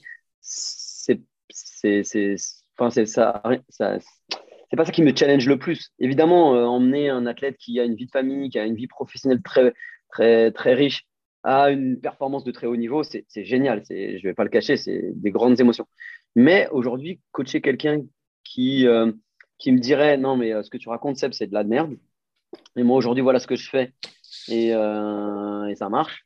Ouais, ça serait, ça serait un challenge intéressant. Et puis, sinon, très clairement, même si j'ai longtemps, longtemps refusé de faire ça. Euh, j'ai ma fille qui, qui s'est mis en challenge de, de, se mettre à la clé alors qu'elle a des compétences depuis à peu près 10 piges. Et là, enfin, de, à 18 ans, elle se dit ça. Ben, coacher, euh, coacher euh, ma fille ou mon fils, même si c'est. Ah, mais c'est les questions d'après, ça, Seb. Ah, putain, merde. c'est pas possible, tu les enfiles avant. ouais, non, mais alors, pour, pour finir sur l'athlète, non, pas, pas, spécialement un athlète de, de haut niveau, mais plutôt quelqu'un qui, qui, serait totalement réfractaire à au moins courir pour mieux courir, tu vois, ah et qui me dit, ouais, tu racontes de la merde, et euh, vas-y, euh, François Den, par exemple. Euh. Ah, mais moi, je crois, mais moi, contrairement à ce qu'on croit, je crois pas que François Den il fasse que du volume. Il vient de l'athlète. Non, il, il, alterne, en fait. Il voilà, exactement. Je, je, je, crois, je crois qu'il n'y a pas un seul exemple. Puis en plus, enfin voilà, il y a des gens que on a des amis en commun et puis euh, enfin non non ouais quelqu'un qui serait alors je j'ai pas le nom en tête hein. vraiment j'ai pas le nom en tête mais quelqu'un qui serait totalement réfractaire. Ou alors j'en ai un mais comme euh, j'ai du mal avec le personnage je vais pas le citer. Mais euh, mais ouais quelqu'un qui serait totalement réfractaire. Ah non, pas du tout. Non non non pas du tout. Non non non pas du tout parce qu'au fur et à mesure qu'on discute on est on voit que au final on, on, a, on a des philosophies qui se, se, rapprochent quand même plus que ce que la, la, la, croyance urbaine voudrait bien le croire. Donc, du eh coup, c'est assez plaisant d'ailleurs. Exactement. Ok, ouais. Bon, alors, est-ce que c'est une bonne idée de, de, coacher son conjoint, puis on descendra un peu dans la famille après? Alors, euh, tout est une question de, je pense, de, de rencontre et de personnes. Euh, on pourrait avoir des. Ah, mais tu veux parler de plusieurs conjoints, Seb? Ouais, ouais, bien c'est mon côté. Non, mais je pense que ça dépend, ça dépend vraiment de la relation que tu as avec, euh, avec ton conjoint et ta conjointe, déjà. C'est un premier, une première chose. Euh, et, et, en fait, il y a des contre-exemples partout. Ça veut dire que moi, je connais des, des gens qui, qui coachent leur conjoint et leur conjointe, c'est pour qui ça se passe divinement bien. Et d'autres pour qui, ben, déjà d'entrée, je dirais, bah, c'est pas bon, il faut pas faire ça parce que ça peut te mettre en, porte-à-faux. D'un premier abord, mais peut-être parce que c'est mon expérience, euh, mon, expérience récente qui dirait ouais, bah, non, non c'est pas une bonne idée. Et puis euh, tu évolues, tu fais d'autres rencontres et tu te dis oh, en fait ça pourrait, ça pourrait le faire s'il y a un, bon fil. Après, euh, à quel moment tu es le conjoint, à quel moment tu es le coach? C'est là où ça peut être compliqué. Après, tu sais, moi, j'ai une philosophie qui fait que je m'intéresse à beaucoup de choses. Je m'intéresse à l'art, je m'intéresse à l'économie, je m'intéresse à plein de choses. Et j'avoue que la personne avec qui euh, je partage ma vie, si elle me parle que de sport, et d'ailleurs mes athlètes, euh, tu sais, tu me demandais, et j'ai pas répondu à ça, mais s'ils me parlent que de sport et de leur chrono, tu peux être sûr que je ne les prends pas. Si on parle d'autre chose, ah, ah, là, ça, là, ça me plaît, que je peux me. Et d'ailleurs, qu'ils n'ont pas les mêmes idées que moi au niveau d'économie, au niveau de la politique. J'adore ça parce que je suis quelqu'un qui aime la politique, mais tu sais, par son, son sens, euh, primaire, c'est-à-dire comme on le faisait en Grèce antique, où on, débattait vraiment d'idées, d'idées, pas de, ah pas de caricatures. Donc du coup, pour en revenir à conjoint ou conjointe, si à table tu parles de ça, d'entraînement, de performance et tout, ouais, ça va vite me lasser. donc, ouais, puis après, comment tu... tu tournes sans arrêt autour de la même chose. Quoi. Exactement. Par contre, je pense qu'il n'y a pas de performance. Et à nouveau, la, performance, elle est, tu l'as entendu, euh, pour moi, elle est, globale pour tous. Il n'y a pas de performance sans une vraie belle entente euh, du conjoint et de la conjointe. Si, le sport est, d'ailleurs, euh, c'est pour ça que j'aime rencontrer mes athlètes et en famille, parce que je veux voir la place que ça a à l'entraînement, je veux voir la place que qu'a le coach, je veux voir la place de tout ça. Et si je sens qu'il y a une, c'est un, un, un, effort financier qui n'est qui est pas approbé par où il n'y a pas l'approbation du conjoint ou de la conjointe, et je me dis ça, ça pourra porter un euh, préjudice dans un temps où il faudra justement euh, avoir tout le monde avec soi. Ok, ouais. Et du coup, pour ce qui est un petit peu euh, des enfants, eh ben, tu vois, mon, etc. Comme quoi, il n'y a, que, a que les idiots qui ne changent pas d'avis. Au, départ, je t'aurais dit non, ce n'est pas une bonne chose. Et d'ailleurs, moi, mes enfants font tous les deux du sport. Euh, pas d'athlètes en particulier parce que euh, tous les deux, ont... alors au départ, depuis cette année, ils en font, tu vois. Donc, euh, ma plus grande va avoir 18 ans et, mon petit poulet, il a, il a 12 ans. mais jusque-là, je voulais pas que. Enfin, l'athlète, c'était pas, pas top parce que c'était le fils du coach, le fils de l'ancien athlète, machin, et je voulais pas de ça. Et puis, par contre, il voulait qu'il fasse absolument un sport de compétition, de la compétition, parce que je pense que la compétition, ça, ça apprend vraiment à gérer ses, son stress, par les études et par la vie, en fait. Hein. Les études, c'est une chose, mais c'est surtout la, la, vie en règle générale. C'est un bon apprentissage de la vie. Et euh, il y a encore très peu de temps, je leur ai dit non, c'est pas bon, je voulais pas être le coach. Et puis, ma fille est venue me voir, elle a un projet d'études, partir étudier à l'étranger et avec euh, l'ambition d'intégrer une université américaine. Et elle s'est dit, bah, quand même, peut-être avec euh, l'athlète, ça serait pas mal. donc, papa, est-ce que tu veux me coacher? Quand c'est ta fille qui vient vers toi, qui a 18 piges, et qu'elle te demande ça, dis OK. Et depuis, ben, on partage des trucs tellement forts que j'ai envie de dire euh, OK. Maintenant, eh c'est aussi pareil. Je disais tout à l'heure pour le conjoint, la conjointe, à quel moment tu es le coach, à quel moment tu es le, papa, il faut savoir euh, euh, entendre et guider. Et ce qui est dur, c'est que le papa peut être fier de, plein de choses, mais le coach peut être aussi agacé. J'en prends pour, pour exemple, les deux ont, je pense, des très, très grandes qualités à pied. Ma fille euh, gagnait des crosses sans aimer courir et sans courir, enfin sans s'entraîner. Donc tu disais, euh, le, le, papa était fier, mais le coach disait putain, mais quel gâchis. Et j'ai la même, j'ai même euh, la même chose avec mon fiston là, qui, qui, a des qualités à pied. Tu te dis mais et il aime pas courir, donc tu te dis bon, ok. Ah, ça changera. à quel moment S'il a 12 ans. Exactement. Mais c'est pour ça que pour l'instant, bah, là, il a décidé de suivre sa sœur à la clé. Il fait de la clé. Moi, je vais le voir à la clé. Ses entraîneurs me disent mais ça fait combien de temps qu'il court? Je dis ben, il court pas il n'aime pas ça. voilà, donc euh, voilà, il a une tête de pioche, puis il est dans l'âge où il faut tuer le père, donc euh, c'est aussi logique, tout ce que papa va dire, il faut faire l'inverse. Donc il euh, faut juste ah être conscient de ça et puis, puis prendre du recul et puis accepter. Donc mmh. c'est pas simple, mais il faut juste pas se braquer. Et je pense que c'est possible, oui, tant que tant qu'attention, parce qu'il y a aussi ça, moi, et c'est ça que je voulais pas en fait, c'est-à-dire vivre à travers, tu vois, mettre oui que toi, tu n'as pas réussi, ou alors ce que toi, tu as réussi, tu espères qu'eux, ils vont faire aussi bien. Ben non, au final, c'est chacun, c'est des êtres différents. Ils ont, même s'ils ont des énormes qualités, ce que je pense pour mes deux enfants.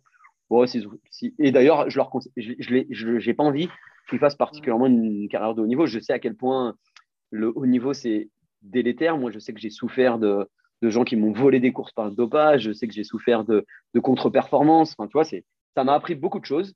Euh, j'aime, je, suis très fier de ce que j'ai fait. D'ailleurs, moi, je peux me regarder dans une glace, j'ai aucun problème avec ça. Euh, j'ai adoré le livre de Gaumont qui dit qu'à la fin de son livre, euh, sa plus grande tristesse, c'est de ne pas savoir l'athlète qu'il a été.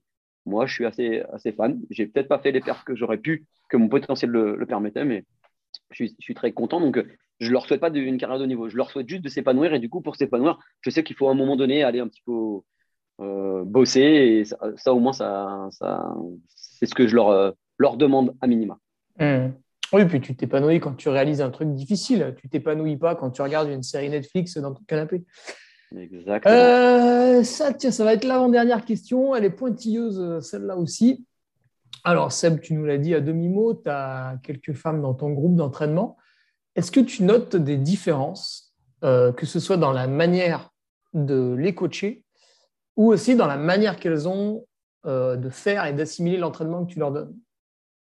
Ah oui, clairement. Tu n'entraînes pas une fille comme tu entraînes un garçon. Il y a déjà un truc qui s'appelle les cycles féminins mmh. que tu dois prendre en compte. Et ça, du coup, ça, la charge, elle doit s'adapter à ça. Donc ça, ah, c'est déjà un Tout le monde ne le fait pas, hein, ça. Ouais, c'est pour ça que je le signale et je trouve que c'est une grosse erreur.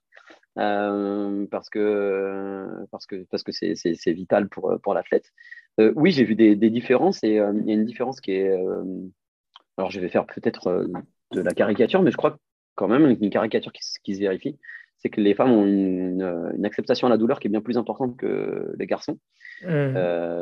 de par ce qu'elles font, elles donnent la vie, donc déjà ça, mec, ni toi ni moi, on, on saura ce que c'est, et on, ça est en train de changer ça. C'est le nouveau monde. ouais, ouais bah, ça sera. J'espère qu'on sera plus là pour voir ça, mec. Euh, mais du coup, euh, du coup, elles ont une acceptation à la douleur qui, qui peut être un avantage, mais aussi un inconvénient. Elles sont aussi plus, euh, du coup, le côté négatif, plus sensibles à la bigorexie, hein, plus touchées par la bigorexie que oui, tu, peuvent l'être. Tu t'enrayes plus facilement dans un mauvais schéma d'entraînement. Exactement. Et la contrainte, et j'en discutais, tu vois, justement avec Pascal Balducci, hein, qui est un ami, euh, qui lui euh, coach des athlètes de très haut niveau féminin. Euh, on a aussi, on est confronté aussi chez, les, filles au fait, alors je, m'excuse, hein, je vais peut-être m'attirer le courroux de beaucoup de féministes, mais il n'y a quand même pas la densité qu'il y a chez les garçons. Et très vite, chez une fille qui a peu de compétences, on peut avoir de, très vite de bons résultats, avoir de très bons résultats et puis bah, les enchaîner en faisant de la. Excuse-moi, j'ai employé un terme qui n'est peut-être pas très audible, mais en s'entraînant n'importe comment, elles vont avoir des résultats, et puis d'un seul coup, euh, enchaîner les résultats, et puis du coup, continuer à, courir, et puis, euh, puis d'un seul coup, disparaître. On voit beaucoup de, de, carrières éclairs et éphémères euh, chez les femmes, et du coup, c'est ça qu'il faut, qu'il faut entendre. C'est-à-dire être heureux quand elles performent, mais aussi savoir pondérer ça. Alors, des fois, c'est un peu, tu fais un peu le pisse froid, quoi. Tu, tu, dis oui, ok, c'est bien, mais moi, j'ai, un regard très, très critique et moi, j'ai fait partie des athlètes. Je me rappelle quand on était en équipe de France, on n'était pas d'accord avec les, avec les, primes pour les, pour les filles versus pour les garçons. Et je sais que ça peut des fois m'attirer le courroux, mais je suis encore euh, droit dans mes bottes là-dessus. Je pense que comme il n'y a pas autant de filles que de garçons, bah, c'est normal que les primes pour les, pour les garçons soient plus importantes parce qu'il y a une plus grosse densité. Hein, c'est juste la densité. Et c'est pas du tout euh, faire preuve de machisme de primaire. Et donc, du coup, dans l'entraînement, il faut aussi prendre ça en considération. C'est-à-dire que dès que tu as une athlète qui performe, euh, savoir euh, raison garder et pas non plus euh, la cramer parce que, comme beaucoup, et peut-être c'est aussi aux, coachs hein, de faire attention à ça, c'est-à-dire, et moi, comme je ne suis pas un, coach qui vit à travers les performances de ses athlètes, je suis tranquille avec ça. C'est-à-dire que je ne m'enflamme pas dès que j'ai une athlète qui, qui, qui va performer. Donc, du coup, je, par contre, je prends ça en considération. Et effectivement, leur façon d'assimiler n'est pas aussi la même, n'est pas, n'est pas pareil. mais il peut y avoir aussi des, manques dus au cycle. Alors, quand je dis le cycle, hein, je ne parle pas uniquement euh, des périodes euh, où c'est, où c'est chiant. Il y a aussi euh, la phase hormonale, là, où justement, il y a l'ovulation. Et ça, c'est aussi à prendre en considération. Donc, il y a des petits calculs à faire. Donc, moi, j'ai une transparence totale. Hein, les filles, dans leur nolio, elles me, elles me mettent leur cycle quand elles sont bien réglées. Donc, du coup, c'est c'est assez, euh, enfin c'est primordial pour moi de coacher une fille et de prendre euh, en considération le cycle. Hmm. Et puis pour revenir à, la densité qui n'est pas la même aujourd'hui sur les trails, donc vu que je suis animateur, je peux euh, poser des chiffres assez, assez régulièrement. Quand tu as un trail qui va être sous les 25-30 bornes, tu vas quasiment arriver à 50-50 maintenant. Donc ça, c'est super. Ça veut dire que bon, bah, ça plaît à tout le monde. Et par contre, quand tu montes sur Ultra Trail, alors ce qui est dommage, c'est qu'en général, les, féminines sont euh, sur la course qui leur correspond le mieux. Mais il n'y a, a, que 10% du peloton au départ. Tu, vois tu vas avoir 90% de, de, mecs et 10% de nanas, malheureusement. Et ce, mm. qui est, ce qui est dommage parce que plus elles y vont, plus elles se rendent compte que vraiment sur cet effort, il y a match. Ah, mais c'est sûr. Euh, ça va sans doute s'équilibrer, tu vois, avec, euh, avec le temps. Mais c'est vrai que pour l'instant, bah, régulièrement, hein, sur les ultras, euh, une fois qu'on a récompensé le, podium scratch des trois premières dames, derrière, il nous reste une, deux catégories, puis bah, c'est fini. Ah ouais. Surtout quand les ultras sont durs et que ça trille un peu. Parce que déjà, déjà tu as la moitié des hommes qui abandonnent, donc tu n'en as pas 50% à l'arrivée. Donc, ouais, après, oui, tu n'as plus, plus grand monde. Mais après, du coup, ah, oui, Alors, du coup, juste, ça, peut mettre en exergue une chose, c'est que, euh, et ça, c'est un point positif pour les filles, elles ont un peu moins d'ego que les garçons. Et peut-être qu'on pourrait, mais ça, ça, donnerait, ça peut donner lieu à un autre podcast, c'est euh, la place de l'ultra-trail dans le trail aujourd'hui on fait une formation avec Pascal Baducci qui est basée sur l'ultra trail et ma première phrase c'est l'ultra ne doit pas être le Graal. Tu vois, peut-être que les femmes sont un peu plus prudentes, contrairement aux garçons qui ont à peine commencé et ont déjà fait un ultra. Tu sais, le cadre mm. supérieur parisien avant pour crâner, il fallait qu'il ait fait le marathon de Paris. Maintenant, il faut qu'il ait sa veste de finisher de euh, l'ultra, je sais pas quoi. Ouais. Après, euh, euh, sur l'ultra, il y a la dimension voyage, il y a la dimension où si tu fais 150 bornes, tu vas quand même traverser un territoire. C'est c'est assez, euh, assez particulier. il y a une dimension aventure. mais je suis. Parce qu'aujourd'hui, la plupart des gens euh, se font chier dans leur vie. Donc, euh, c'est vrai que si tu peux t'évader, tu vois, ça va durer 48 heures, on va dire 40-48 heures sur la difficulté pour l'ensemble des gens. c'est un moyen d'évasion aussi. dernière question, Seb. Si tu te revoyais, allez, on va dire une dizaine d'années en arrière, et, que tu, et que tu pourrais changer un truc, tu te dis, putain, ouais, ça, on m'aurait donné ce conseil-là, ou euh, tiens, j'aurais pas fait ça, putain, j'aurais gagné du temps. Euh. Ah, euh, pour moi personnellement, tu parles. Hein ouais, ouais. Le coach. Ouais, ben, j'ai. Peut être pour le coach aussi. Non, non, tant pis, au risque de paraître à nouveau prétentieux. Je pense que si, je le dis d'ailleurs en cours, hein, si j'avais su à l'époque où je m'entraînais vraiment à haut niveau ce que je sais aujourd'hui, euh, les espoirs que, que, certains avaient en moi euh, se seraient concrétisés euh, sans aucun doute. Et eh Donc, ouais. Un peu moins de séances.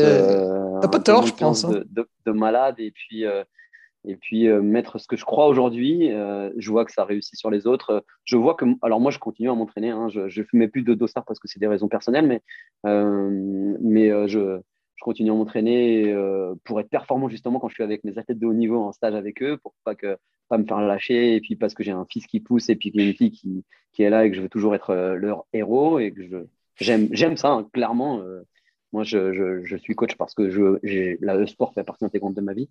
Mais effectivement, je, sans, sans, tant pis si je parais pour un prétentieux, même si j'avais su il y a dix ans, lors de mes dernières euh, tour de, de, pédale, euh, ce que je sais aujourd'hui, je, pense qu'effectivement, j'aurais atteint les objectifs que je m'étais fixés.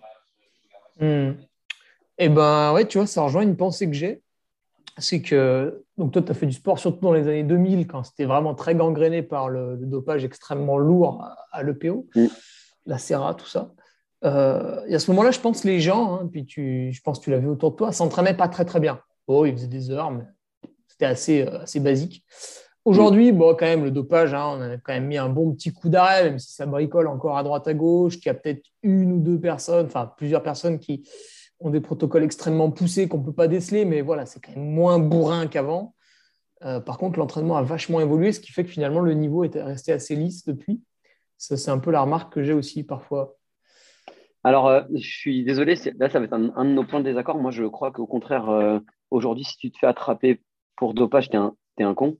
Mais qu'aujourd'hui, pour moi, il y a plus de dopage qu'à ah mon époque. Ouais, je, pense que le dopage, alors, l'entraînement et le dopage étaient, liés, c'est-à-dire qu'effectivement, ils s'entraînaient n'importe comment, ils pouvaient s'envoyer euh, euh, des, euh, comment dire, des, des charges parce qu'ils se mettaient tellement dans la couane, comme on dit, qu'ils pouvaient s'entraîner n'importe comment. Maintenant, là où tu as raison, c'est qu'on a, on a progressé sur l'entraînement, sur les méthodologies d'entraînement, les protocoles et beaucoup de bons entraîneurs. Moi, je suis, je suis assez fan des travaux de Fred Graff, qui a révolutionné pour moi. Moi, je fais partie des premiers à avoir utilisé des, des capteurs puissants. Ça a révolutionné. Euh, euh, ça avait révolutionné à la fin de ma carrière. Je m'entraînais avec Seb Joly, qui est un mec d'ici, qui est un ah super. Oui, qui était pro à la FDJ.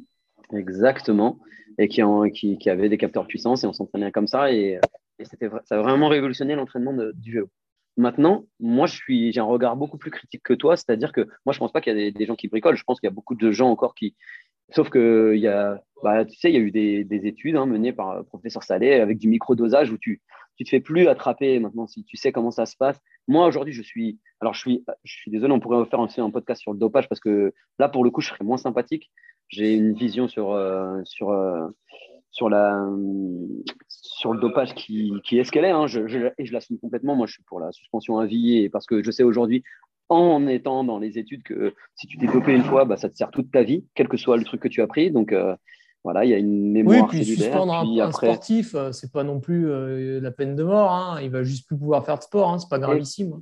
Exactement, on est bien d'accord toi et moi là-dessus. Donc du coup, et puis du coup, c'est pour ça aussi que des fois je suis un peu dur avec le, le tout volume. Pourquoi? Parce qu'en fait, il y a deux solutions pour le tout volume. Et c'est il y a deux solutions. Ou génétiquement, tu es adapté à ça et amen, bravo et euh, super, je ne vais pas aller contre ça. Et la deuxième solution, je suis désolé, hein, c'est le dopage. Je veux dire, tous ceux qui sont passés par euh, le, le volume à outrance, c'est ou des gens qui génétiquement été adaptés. Et donc, du coup, c'est l'histoire de la, formule est-allemande ou russe. Tu, tu lances 12 œufs contre un mur, il y en a un qui s'en sort, et tu dis, ah bah c'est bon, c'est une bonne méthode. Ouais. Bah non. j'aime bien ça. ça me fait rire. mais du coup, en vrai, ça marche pas. Et en vrai, le seul moyen, c'est de te doper pour, pour pour justement accepter ce volume qui est complètement abyssal. Et du coup, c'est pour ça que des fois, je suis un peu dur dans mes propos pour justement choquer. Puis après, j'atténue mon discours quand on me laisse la, possibilité d'en de, de, discuter. Mais donc, du coup, non, je suis beaucoup plus critique. Ouais, exact. Non, mais parce que parce qu'on est dans un temps aussi où il faut faire parler et que du coup, bah, tu vois, quand on, après on en discute, évidemment, il faut, il faut, il faut passer par un, par un, volume en fonction des objectifs que tu as. Mais pour en revenir au dopage, j'ai un regard beaucoup plus euh, sombre. Et quand je te disais que j'avais regardé ouais, les JO olympiques, je me suis dit, ah ouais, on en est quand même là. En ce moment, c'était bon d'être norvégien ou slovène parce que, euh, enfin voilà. Et puis, et puis, on va pas se mentir, on, on est dans le monde du trail. Euh, j'ai aucun doute sur le fait qu'il y ait des gens qui sont, euh, qui sont, qui sont pas clean. Ah ouais. Mais j'ai aucun doute aussi sur le fait qu'il y a des gens qui sont très performants et qui sont clean. Bah ouais, ouais, tu vois, parce que, parce que pour l'instant, il n'y a encore beaucoup d'argent et c'est tant mieux. Il y en a quand même beaucoup avec qui je passe du temps en dehors du sport. Hein. Très franchement, euh, je serais vraiment passé à côté de quelque chose de, flagrant. Et en, en, vélo, par contre, j'ai pas mal d'amis, tu vois, qui sont passés professionnels. Euh, bon, quand même, hein, c'est un peu plus simple pour eux. en tout cas, ils trouvent leur oui, place. Oui, oui, Non, non, mais c'est sûr, c'est sûr. mais parce que tu as raison sur un point.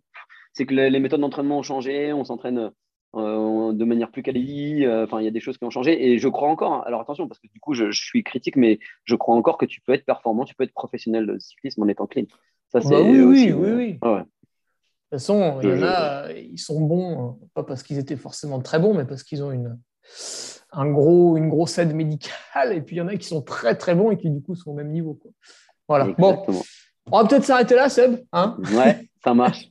on en fera un si tu veux ensemble. on, on Avec se plusieurs sujets. en tout cas, merci euh, Seb d'avoir répondu aux questions pour, euh, pour Nolio, que tu utilises, comme je le disais, mais ce ne sera pas le cas de tous les coachs qu'on va, qu'on va solliciter, qu'on a déjà eu, puisque Loïc Ruffo n'utilisait pas Nolio.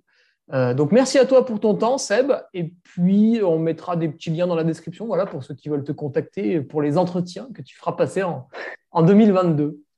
Ouais, ça marche. Merci beaucoup à toi et c'était un plaisir d'échanger avec toi. Diego. Salut Seb, bon courage euh, dans la Drôme. Salut. Tu viens d'écouter un nouvel épisode du Nolio Podcast. Je sais, c'était génial. N'hésite pas à réagir sur l'une ou l'autre de nos plateformes, que ce soit notre page Facebook, Instagram, notre groupe Strava ou sur LinkedIn. Les liens sont dans la description. Allez, à bientôt pour un nouvel épisode. Salut